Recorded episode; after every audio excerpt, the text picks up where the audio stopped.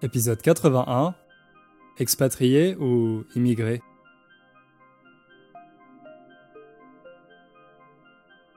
Salut à toutes et à tous, c'est Hugo et je suis ravi de vous retrouver pour euh, faire un peu de français ensemble. Pour commencer, j'ai une annonce à faire. Lundi, je vais rouvrir les inscriptions pour euh, mon cours intermédiaire, Build a Strong Core. Comme son nom l'indique, l'objectif de ce cours, c'est de vous aider à construire une base solide en français, d'acquérir les compétences et les connaissances nécessaires pour euh, dépasser le niveau intermédiaire. Alors, vous me demandez souvent quelle est la différence entre mes cours et mon podcast. En fait, dans mes cours, vous avez accès à une méthode complète pour euh, apprendre le français. Bien sûr, le podcast est une très bonne ressource et pour certaines personnes, c'est suffisant. Mais si vous sentez que vous avez besoin d'une approche plus structurée, avec des leçons, des exercices et des activités pour vous entraîner, le cours est fait pour ça. Attention, c'est plus intensif que le podcast, il y a plus de travail à faire, mais vous pouvez prendre votre temps pour euh, faire les leçons, parce qu'une fois que vous avez acheté le cours, vous avez un accès à vie. Donc vous pouvez même le refaire plusieurs fois pour euh, réviser les leçons. Il y a beaucoup d'élèves euh, qui le font. Alors, si vos plans pour les vacances sont tombés à l'eau, autrement dit, si vos plans ont été annulés, oui, tomber à l'eau, c'est une expression qui signifie être annulé ou euh, échouer, ne pas réussir. Si vos plans pour les vacances sont tombés à l'eau et que vous voulez en profiter pour euh, améliorer votre français, vous pourrez vous inscrire à Build a Strong Core à partir de lundi prochain. Comme d'habitude, les inscriptions seront ouvertes pour euh, une semaine, c'est-à-dire jusqu'au dimanche 12 juillet. Maintenant, avant de s'attaquer à notre sujet du jour, on va écouter le message que m'a envoyé un auditeur brésilien.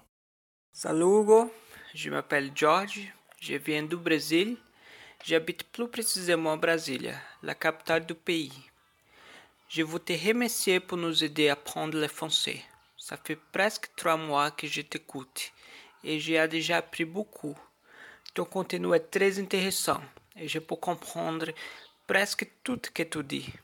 Je parle portugais, ma langue maternelle, l'espagnol, l'anglais et maintenant je veux définitivement apprendre à parler le français.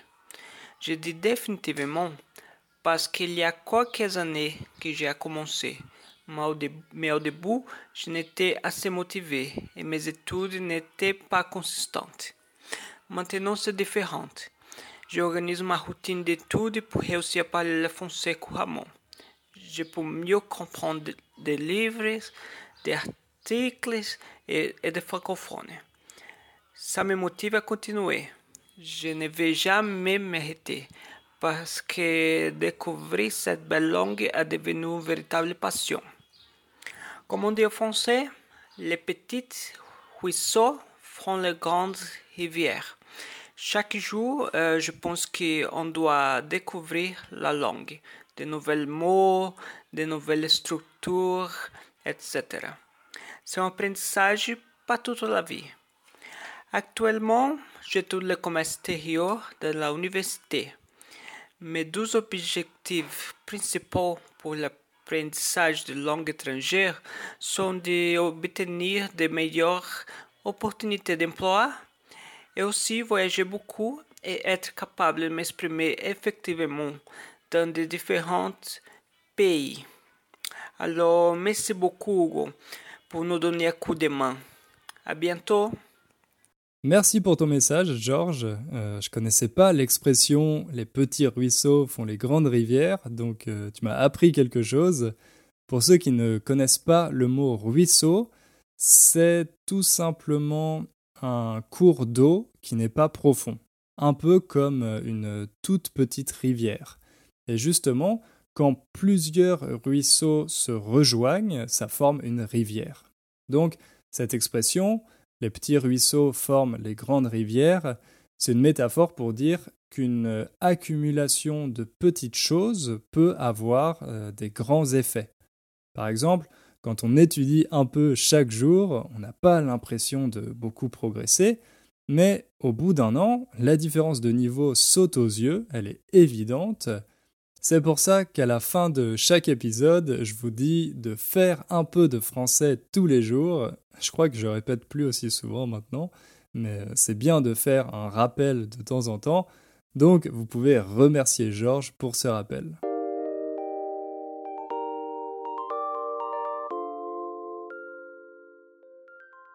Dimanche dernier, en Pologne, c'était le premier tour des élections présidentielles. Comme vous le savez, j'habite en Pologne depuis plusieurs années. En fait, j'étais déjà là lors euh, des dernières élections présidentielles, il y a cinq ans, en 2015. Pour être honnête, à l'époque, je m'y étais pas trop intéressé parce que euh, je connaissais mal la scène politique et euh, je parlais même pas polonais. Mais cette fois, j'étais beaucoup plus impliqué. J'ai suivi la campagne, j'ai lu les programmes des principaux candidats, enfin pas en détail, euh, seulement les grandes lignes, euh, les grandes orientations, et dimanche soir, euh, j'attendais les résultats avec impatience. J'étais sur un site d'info et je rafraîchissais la page toutes les deux minutes. C'est drôle parce que d'un autre côté, je suis de moins en moins l'actualité politique en France. Ah oui, faites attention au verbe suivre, par exemple suivre l'actualité, autrement dit euh, s'informer sur euh, ce qui se passe dans le monde, ou euh, suivre quelqu'un sur Instagram. Faites-y attention parce que la conjugaison pour je, c'est je suis, exactement comme le verbe être. Le seul moyen de les différencier, c'est avec le contexte. Là, par exemple, j'ai dit je suis de moins en moins l'actualité politique française, c'est évidemment le verbe suivre et pas le verbe être, sinon euh, ça aurait aucun sens. Tout ça pour dire qu'aujourd'hui j'ai l'impression de plus m'intéresser à la politique en Pologne qu'en France. Non pas parce que je préfère la politique du gouvernement polonais, loin de là, je suis en désaccord total avec euh, le parti qui est au pouvoir depuis cinq ans, mais parce que euh, ça me concerne plus directement. C'est un peu bête vu que j'ai pas le droit de vote en Pologne, mais bon. Bref, à cause de ces élections, j'ai commencé à me poser des questions sur euh, ma place dans la société polonaise. À l'époque actuelle, vivre dans un pays qui n'est pas notre pays d'origine, ça peut sembler anodin, euh, trivial. Par exemple, je sais que beaucoup d'entre vous vivent à l'étranger, il y en a qui font leurs études ou euh, qui travaillent dans un pays francophone. Si vous êtes anglais, peut-être que vous avez acheté une maison en France pour euh, prendre votre retraite au soleil. Et si ça n'est pas le cas, euh, vous avez sûrement des amis ou des gens de votre famille qui vivent à l'étranger. Avant de quitter la France pour la Pologne, je ne me suis pas posé de grandes questions philosophiques. J'étais plutôt concentré sur la logistique trouver un appartement, euh, créer mon entreprise, découvrir la ville, rencontrer des gens. À aucun moment je me suis demandé comment euh, les Polonais allaient m'accueillir, euh, si j'allais pouvoir m'intégrer facilement, quelle serait ma place, quelle serait ma relation avec la Pologne. Mais aujourd'hui, après six années passées en Pologne, je me rends compte à quel point ces questions sont plus importantes que les problèmes logistiques. Je comprends aussi pourquoi je ne me les suis pas posées plus tôt. Si vous êtes né dans un pays occidental, un pays de l'Ouest, c'est relativement facile de partir vivre où vous voulez. Vous êtes les bienvenus partout. Vous êtes ce qu'on appelle des expats, des expatriés. Des personnes avec un bon diplôme et ou euh, une situation économique confortable. Vous pouvez profiter de euh, ce que le pays a de meilleur à offrir. On n'attend même pas de vous que vous appreniez la langue locale, car on sait que vous repartirez dès qu'une meilleure opportunité se présentera ailleurs. Mais pour les autres, les moins chanceux, ceux dont le passeport n'ouvre pas toutes les frontières, les choses sont plus compliquées. Eux, on les appelle des immigrés on les laisse entrer pour faire le travail dont euh, les locaux ne veulent pas, mais en même temps, on leur rappelle régulièrement qu'ils ne sont pas les bienvenus et qu'ils devront rentrer chez eux dès que l'économie n'aura plus besoin d'eux. Malgré ça, on veut qu'ils apprennent la langue locale, sinon c'est un manque de respect pour euh, leur pays d'accueil. Moi, en tant que Français, je suis forcément un expat. Si j'avais été ukrainien, j'aurais été un immigré. Et euh, je me serais sûrement posé des questions sur euh, ma place en Pologne plus tôt. C'est ce dont je vous propose de parler dans cet épisode. On va voir que l'expatrié et l'immigré sont des archétypes qui illustrent deux facettes très différentes de la mondialisation.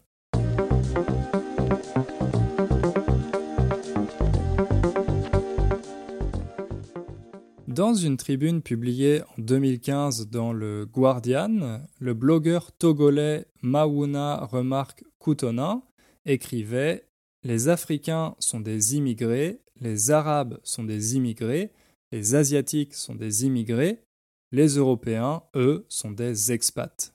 Immigré est une façon de dire race inférieure. Fin de la citation. Selon lui, cette différence entre immigré et expat est un héritage du colonialisme. Je pense qu'il y a une part de vérité là-dedans, mais euh, qu'il faut nuancer cette affirmation. Si vous avez écouté l'épisode 38 sur l'immigration en France, vous savez que jusqu'à la Seconde Guerre mondiale, les immigrés qui venaient s'installer dans l'Hexagone étaient principalement d'origine européenne. Des Italiens, des Espagnols, des Portugais euh, et des Polonais. D'un autre côté, aujourd'hui, quand on croise un Américain noir en France ou euh, en Pologne, on dit que c'est un expat, pas un immigré. Pareil pour euh, un japonais. Les japonais sont forcément des expats. À mon avis, plutôt que la race ou la couleur de peau, ce qui va nous placer dans la première ou la seconde catégorie, c'est d'abord euh, la place de notre pays dans le classement mondial des puissances économiques. Si vous venez d'un pays riche, on imagine que vous êtes riche. Donc vous êtes automatiquement un expat. Au contraire, si vous venez d'un pays pauvre, vous êtes un immigré, même si vous êtes médecin, architecte ou euh, ingénieur. Le second facteur déterminant, c'est le nombre de vos compatriotes qui vivent aussi dans le pays. Plus vous êtes nombreux, plus il y a de chances qu'on vous considère comme des immigrés.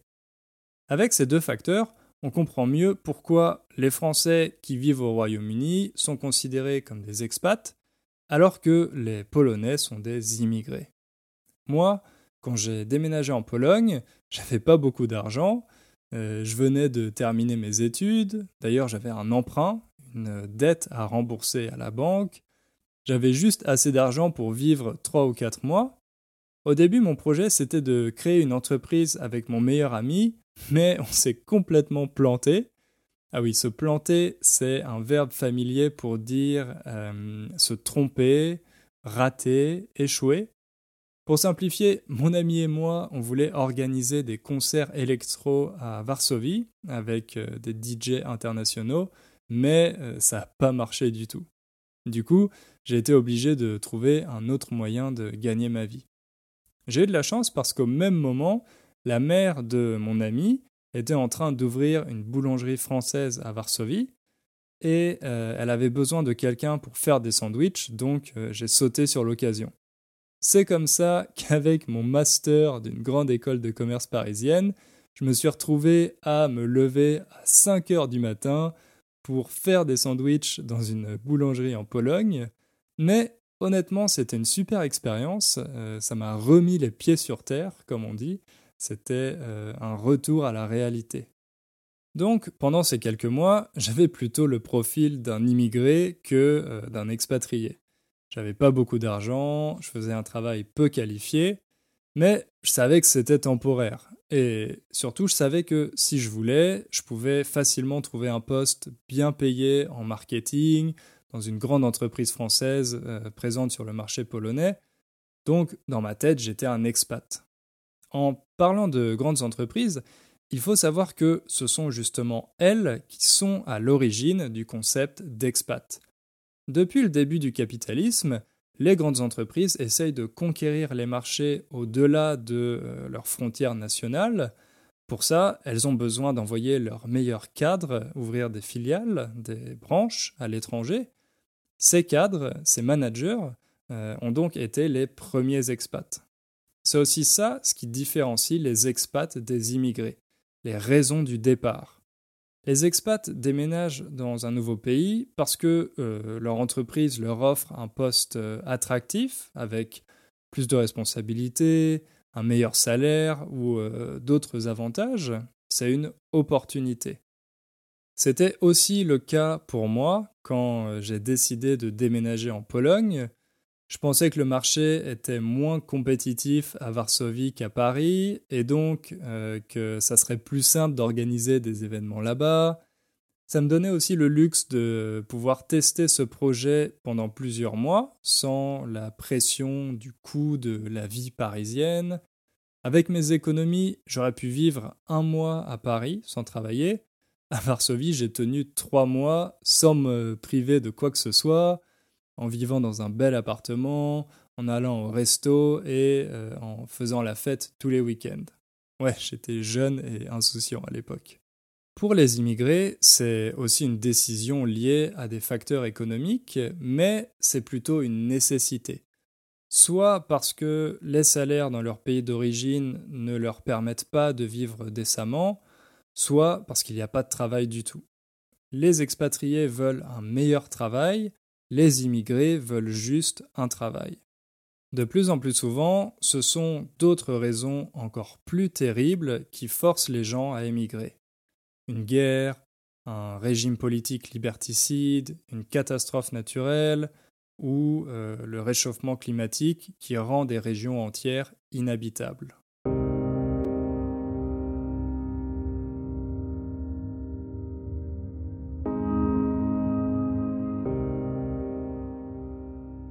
Autre chose qui différencie l'expatrié de l'immigré, c'est le choix du pays ou plutôt la façon de choisir le pays. Comme je l'ai déjà dit en introduction, les expatriés ont la chance de posséder un passeport qui leur ouvre presque toutes les frontières, un passeport européen ou euh, nord-américain par exemple. Pour eux, obtenir un visa, c'est une simple formalité, un jeu d'enfant. En ce moment, ceux qui profitent le plus de cet avantage, euh, ce sont les nomades digitaux. Un nomade digital, c'est quelqu'un qui travaille sur Internet, qui n'a pas besoin de se rendre dans un bureau et qui profite de cette liberté pour voyager et vivre dans différents pays. Par exemple, euh, une graphiste australienne qui travaille pour des clients australiens, mais qui vit euh, entre la Thaïlande, la Malaisie et l'Indonésie les nomades digitaux ont la liberté de pouvoir travailler n'importe où dans le monde. Pour les aider à choisir le meilleur endroit, il y a des sites qui publient des classements des villes en fonction de différents critères. La météo, le coût de la vie, les attractions touristiques et bien sûr euh, le débit Internet, autrement dit la vitesse de la connexion. En général, les villes les mieux classées sont celles d'Asie du Sud-Est, parce qu'il y fait beau, qu'il y a des plages paradisiaques et que pour un occidental, euh, le coût de la vie est bas. Donc, vous voyez, les nomades digitaux choisissent leur pays un peu comme euh, on choisit un appartement. La question du visa est rarement évoquée parce que, à part quelques exceptions, euh, les occidentaux peuvent obtenir un visa dans n'importe quel pays. Donc, le choix dépend seulement de leurs préférences personnelles. Évidemment, pour les immigrés, les options sont plus limitées. Déjà parce que leur euh, passeport ne leur permet pas d'obtenir un visa aussi facilement. Pour certains pays, c'est même mission impossible.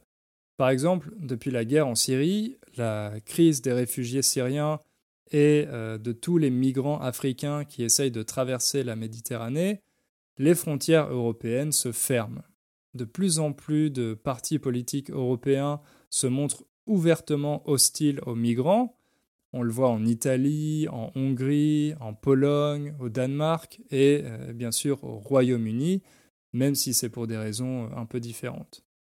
La France est plus discrète sur le sujet, mais depuis l'élection d'Emmanuel Macron, le gouvernement a lui aussi durci sa politique euh, migratoire. On commence à entendre les mêmes arguments que ceux du UKIP, par exemple cette euh, idée que les migrants viennent en France uniquement pour euh, profiter des aides sociales. En résumé, contrairement aux expatriés et aux nomades digitaux, les immigrés ne sont pas les bienvenus partout. Ils sont souvent contraints de vivre dans la clandestinité, dans l'illégalité. En France, on les appelle des sans-papiers, des personnes qui n'ont pas de permis de séjour, qui n'ont pas de visa. Le deuxième obstacle, c'est bien sûr le coût de la vie.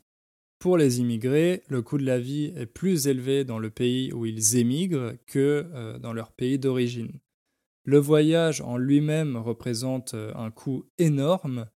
Une fois arrivés dans le pays, il ne leur reste pas grand-chose. Ils doivent euh, trouver du travail immédiatement pour survivre.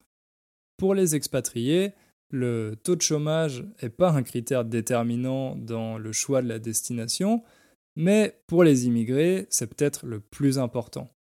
Pour eux, survivre dans un pays où le taux de chômage est élevé, c'est quasiment impossible.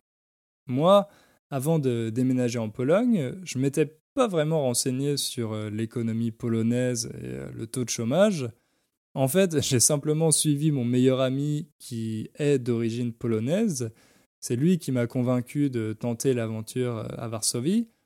Honnêtement, j'ai pris cette décision sur un coup de tête, euh, sans trop y réfléchir, parce que je savais que je risquais pas grand-chose. Je savais que si ça marchait pas, je pourrais rentrer en France à tout moment et euh, retrouver du travail facilement. Quand je suis parti, je savais pas combien de temps j'allais rester en Pologne. Je me disais peut-être quelques années, mais dans tous les cas, je savais que je ferais pas ma vie là-bas. Je me suis toujours dit que j'allais rentrer en France un jour. Ça aussi, c'est une différence essentielle entre euh, les expatriés et les immigrés. Pour les expatriés, il y a toujours l'idée que c'est une situation temporaire, le temps de la mission ou euh, de goûter à autre chose jusqu'à ce qu'on ait le mal du pays. Euh, jusqu'à ce que notre pays nous manque. Pour certains immigrés aussi, il y a euh, ce désir de rentrer un jour, mais souvent, ça dépend pas d'eux. Ça dépend de l'issue de la guerre ou de la capacité du gouvernement à reconstruire le pays après une catastrophe naturelle.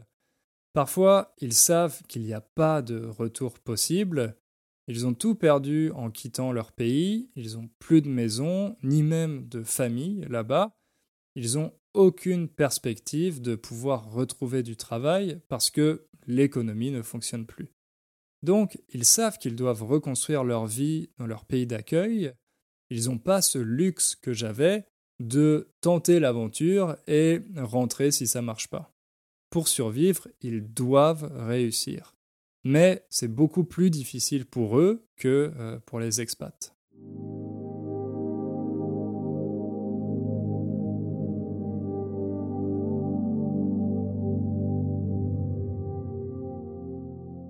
Maintenant, il y a la question centrale, celle de l'intégration. Là encore, la situation est radicalement différente pour les expatriés et les immigrés. Les expatriés ont tendance à garder leur style de vie, ils travaillent dans la même grande entreprise ou euh, dans leur propre entreprise, pour les nomades digitaux par exemple. Ils fréquentent d'autres expatriés, ils achètent les mêmes produits que chez eux, ils n'ont pas besoin d'apprendre la langue parce qu'ils parlent anglais, la langue des affaires. S'ils ont des enfants, ils les envoient dans des écoles internationales. Bref, ils vivent dans une sorte de cocon, euh, dans une bulle confortable et les habitants du pays trouvent ça normal parce que les expats, par définition, sont là de manière temporaire. Et parce qu'ils viennent d'un pays riche, donc il faut respecter euh, leur style de vie. Au contraire, on demande toujours aux immigrés un effort d'intégration. Bien sûr, ça dépend du modèle du pays d'accueil. Je vous ai déjà parlé des deux grands modèles d'intégration des immigrés. Le modèle assimilationniste, assimilationniste, c'est difficile, comme euh, en France, et euh, le modèle multiculturaliste, comme euh, au Royaume-Uni. Mais dans les deux modèles, on est beaucoup plus exigeant avec les immigrés qu'avec les expatriés. un immigré qui apprend pas la langue locale, c'est presque une insulte, un signe évident qu'il ne veut pas s'intégrer. Souvent, on a moins de respect pour sa culture d'origine, on préfère qu'il adopte le mode de vie du pays d'accueil. Comme on lui offre la chance, le privilège de s'installer ici, l'immigré doit constamment prouver qu'il euh, mérite sa place, sinon on lui fait comprendre qu'il doit rentrer chez lui. Bien sûr, je caricature un peu, il y a des expatriés qui font des efforts pour euh, apprendre la langue et se mélanger à la population locale, tout comme il y a des immigrés qui vivent en communauté pendant des années euh, sans chercher à s'intégrer. Personnellement, je suis entre les deux. Au début, je voulais à tout prix éviter de tomber dans le cliché de l'expat français qui travaille pour une entreprise française, ne parle que français et n'a que des amis français. Alors, dès que j'entendais d'autres Français au resto ou dans la rue, je les fuyais comme la peste. Ah oui, ça c'est une bonne expression. Fuir quelqu'un comme la peste, ça veut dire que vous évitez cette personne le plus possible, comme si c'était une maladie contagieuse, que vous ne voulez avoir aucun contact avec elle. Moi, en général, quand je suis à l'étranger, je fuis les Français comme la peste. Mais c'est drôle parce qu'en fait, c'est une attitude très répandue. Je suis sûr que d'autres Français m'ont aussi évité en m'entendant parler français. J'ai l'impression que ce phénomène n'est pas une spécificité française. J'ai des amis américains, anglais ou italiens qui disent exactement la même chose de leurs compatriotes, qui détestent croiser leurs compatriotes quand ils sont en vacances euh, à l'étranger, par exemple. C'est un peu comme avec les touristes. Tout le monde les déteste, mais nous en sommes tous. Bref, moi, j'avais pas envie d'être un cliché d'expat français, je voulais être capable de parler polonais et euh, avoir des amis polonais. Aujourd'hui, six ans plus tard, mon attitude a un peu changé. Quand j'entends des Français discuter à la table d'à côté, au resto, je suis curieux de savoir ce qu'ils font en Pologne. Il m'est déjà arrivé euh, d'engager la conversation et ça m'a permis de rencontrer des gens très sympas, euh, notamment des Français qui vivent ici depuis encore plus longtemps que moi, qui ont une femme ou un mari polonais, dont les enfants vont dans une école polonaise, bref, des gens très éloignés euh, du cliché que j'avais. Mais malgré tous mes efforts, sous certains aspects, je corresponds quand même au cliché de l'expat français. J'ai travaillé dans une boulangerie française les premiers mois où je vivais ici, Ensuite, je suis devenu prof à l'Institut français, donc je parlais français toute la journée. J'ai gardé certaines de mes habitudes bien françaises, comme celle de manger trois repas à heure fixe. Par contre, j'achète plus de baguettes, même si c'est facile d'en trouver ici. Euh, j'ai appris le polonais, mais euh, je suis toujours beaucoup plus à l'aise en anglais, donc il m'arrive encore de parler anglais avec mes amis polonais même après six ans à apprendre la langue. En fait, avec cette expérience, j'ai découvert à quel point je suis français. Avant de déménager en Pologne, j'avais jamais vraiment réfléchi à ça. Même quand j'étudiais à Londres, je vivais avec d'autres étudiants français, donc on n'était pas vraiment conscient euh, de ça. Je me suis jamais considéré comme quelqu'un de très patriote, mais quand j'ai commencé à donner des cours à l'Institut français, je me suis rendu compte que j'étais fier de la France et euh, de sa culture. C'est plus facile de voir les bons côtés de son pays quand on vit à l'étranger, toutes ces choses qu'on tient pour acquis, mais euh, qui n'existent pas forcément ailleurs. C'est aussi ça qui m'a poussé à créer ce podcast. Je voulais partager tout ce qui fait le charme de mon pays. Paradoxalement, si j'étais resté en France, je pense qu'Inner French euh, aurait jamais vu le jour. J'essaye quand même de rester critique et euh, de vous parler aussi des mauvais côtés, des problèmes qui existent en France, des événements pas toujours glorieux de notre passé, comme euh, notre histoire avec Haïti par exemple. Mais je me suis jamais senti aussi français que euh, depuis que j'habite en Pologne. Bien sûr, j'adore aussi la Pologne. Elle a une histoire et une culture passionnantes. En plus, les Polonais que j'ai rencontrés jusqu'ici ont tous été très sympas euh, avec moi. C'est pour ça que je m'intéresse aux élections présidentielles, à ce qui se passe dans le pays. Mais je pense pas dire un jour euh, que je me sens polonais. Mon identité française prendra toujours le dessus.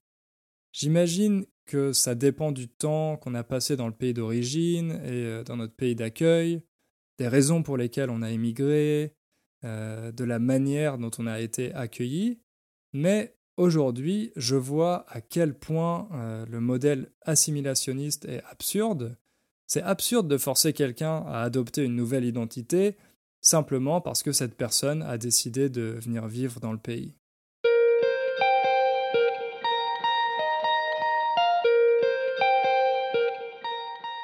En conclusion, on peut dire que même si vivre à l'étranger est de plus en plus simple dans notre économie mondialisée, c'est une décision qui n'a rien d'anodin. Les archétypes de l'expat et de l'immigré illustre deux visions radicalement opposées de l'immigration. L'un est désiré et admiré, l'autre est rejeté et dénigré. Mais ces deux archétypes cachent des histoires personnelles très différentes. En réalité, chaque individu a sa propre trajectoire, ses propres raisons d'émigrer et sa propre façon de s'intégrer dans son nouveau pays. Personnellement, après avoir vécu six ans en Pologne, je me sens ni expat ni immigré, j'essaye simplement de vivre et d'être heureux dans un pays qui n'est pas celui où je suis né. Voilà. Maintenant, pour finir sur une note euh, un peu plus légère, je vous propose d'écouter un second témoignage, cette fois celui d'une auditrice. Salut Hugo, je m'appelle Megan et je voudrais dire merci pour ton podcast. Je l'écoute chaque jour pour l'été. Maintenant, j'étudie français à l'université en Colorado, aux États-Unis. Et j'aime la langue et après un peu de temps, j'ai rendu compte que c'était difficile de l'étudier pendant l'été. Donc, j'ai trouvé ce podcast et c'est incroyable. Ton voix est très claire et je peux comprendre tout. Je pense que les topics sont très intéressants eh bien, les histoires sont intriguées. Et après, j'écoutais au podcast environ le livre L'étranger. J'ai décidé de lire l'histoire. Je n'aime pas euh, quand je ne peux pas comprendre tous les mots, mais euh, je pense que c'est cool quand je comprends les thèmes. C'est difficile d'être motivé pendant l'été, mais à cause du podcast, je veux apprendre français plus en plus. Et je sens prêt pour l'automne. C'est une belle langue, vraiment. Et merci pour ton travail. Je sais que c'est difficile, mais grâce à des personnes comme toi, nous pouvons partager la beauté du français. Merci beaucoup pour ton message, Megan. Je suis content que le podcast t'ait motivé à continuer le français pendant les vacances. Oui, parce que Megan m'a envoyé son enregistrement l'année dernière, donc vous voyez que j'ai encore beaucoup de retard. Megan, j'espère que tes études de français se passent bien et que tu continues de travailler dur. T'inquiète pas, c'est normal d'être euh, un peu frustré quand on lit quelque chose et qu'on ne comprend pas tous les mots. Du moment que tu comprends l'histoire et que ça te donne envie de continuer de lire, tout va bien. On va s'arrêter là. Je vois que l'épisode est un peu plus long que ce que j'avais prévu, comme d'habitude. Mais bon, c'est pas grave. J'espère que vous avez trouvé ça intéressant. Je vous souhaite de bonnes vacances, si vous êtes en vacances. Et euh, on se retrouve bientôt pour un nouvel épisode. Salut